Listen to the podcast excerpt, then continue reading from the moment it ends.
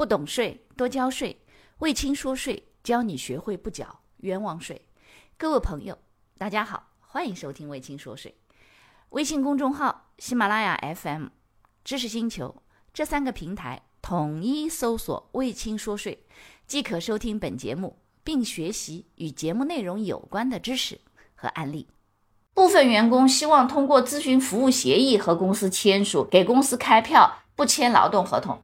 如果他是以个人的名义，自然人和公司签订咨询服务的协议，这种方式提供劳务服务而不签劳动合同，可以吗？当然可以。也就是说，我不是作为你的员工了，我自己独立出来，作为第三方个人，个人来给你干活。那么，请注意一点，这一部分个人所得税是一定要代扣代缴，这是法定扣缴义务。除非他是拿公司来给你签协议，他如果是个人来给你签协议，一定是要代扣代缴个人所得税的。而且怎么代扣代缴个人所得税，取决于怎么干呀？只要不签劳动合同，签自行合同就可以不用扣个税了。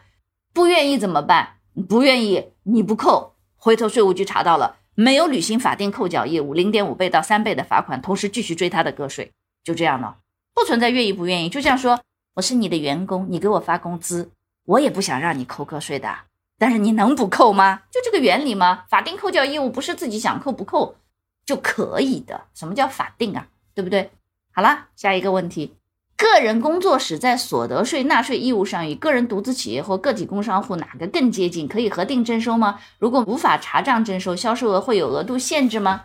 首先，第一个，你所说的个人工作室，它不是注册类型。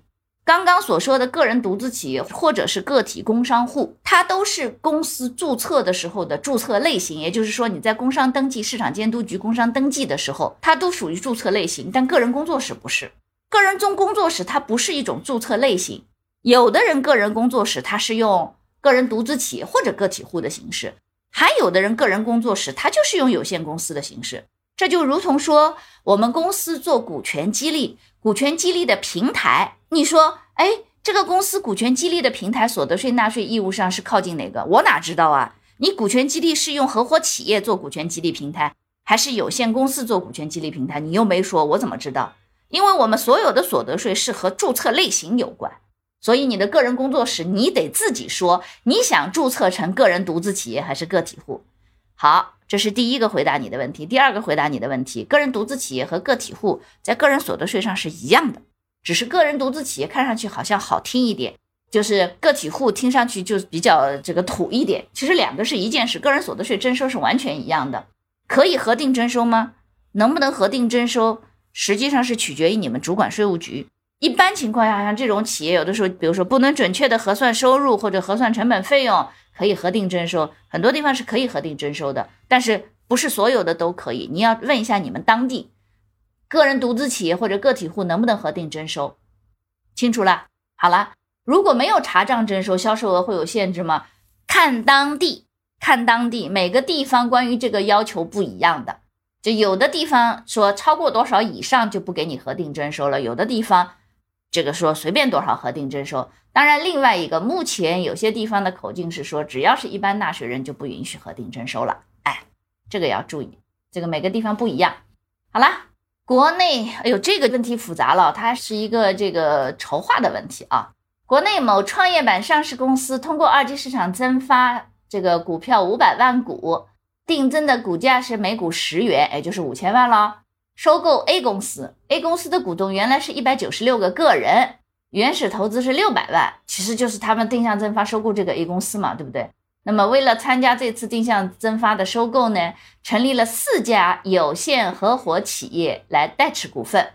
三年后呢，增发股票解禁，四家有限合伙企业将五百万的股票出售以后得两亿。你看前面是五千万，现在变成两亿了。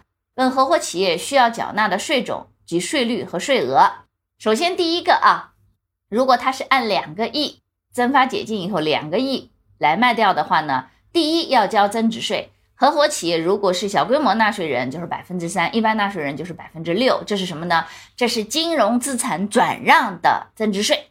这是第一个啊。那么它的这个增值税呢，是以它 IPO 的时候的发行价作为扣除的基数，然后以两亿作为收入。然后差额交增值税，这是合伙企业要交的增值税。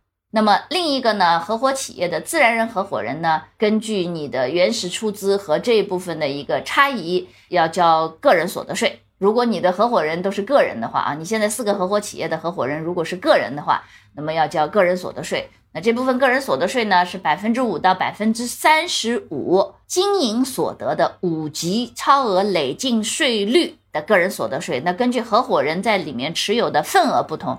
它的税额会不同，因为你这两个亿扣掉成本以后，算下来的应纳税所得额分摊到每个人头上，他们每个人持有份额不同，所以它的税额不同，税额不同，在五到三十五当中适用的税率就不同，清楚啦？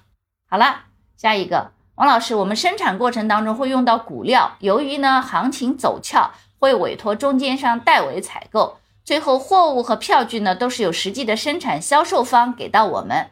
如果我们把钱款给了这个中间商去代采，三流不一致是不是会有问题？首先第一个啊，如果交易是真实的，同时另外一个销售方开给你们的发票，销售方也是一个真实卖货给你们，不对外乱虚开，会被认定非正常的这种企业。那正常情况下，哪怕这个三流不合一也没问题，因为什么？你们归根到底是资金没有合一。其他的货物流呀、票流啊，对不对？包含最终采购的这个合同啊这一块，实际上都是没有大问题的。所以呢，归根到底就是业务是不是真实的，并且呢，销售方开给你们的这个发票是不是真的卖货给你的这个人。如果这两点能够确认的情况下，哪怕这个资金不是很合一，那只是有可能会有点问题，那你做出一个解释，没有实质的税务风险。我这么说清楚啦。但如果货物卖给你的，你看你委托 A 中间商去帮你采购，实际上这个货是实际生产销售方 B 卖给你们的，票也是 B 开给你的，那这种情况下没有大问题，哪怕资金先付给 A，A 再帮你付给了 B 也没有大问题。但怕的是什么呢？怕的是这个 B 货物呢，实际上是 A 从很多的个人呐或者零散的这些人这边拿过来的，然后呢交给了 B。由 B 开发票的，他不是真正的全部货物的生产和销售商。这种情况下，B 涉嫌虚开，你这个业务就有问题了。理解了？好了，下一个问题也是最后一个问题。汪老师好，请问我们公司向 A 客户销售商品，因为 A 是赊销，B 自愿为 A 的货款承担连带的担保责任，最后 A 没能全额清偿，差额由 B。来清偿，我们向 A 发了货，开了票，但部分货款是 B 这里扣回来的。对我们而言，是否还需要承担额外的税费？是否存在三流不合一的税务风险？应当依据哪些政策进行处理？首先，第一个，你们和 A 所有的销售是一个闭环的问题。你们和 A 签协议，你们货卖给 A，向 A 开发票，A 向你付钱，这是一个闭环，没问题。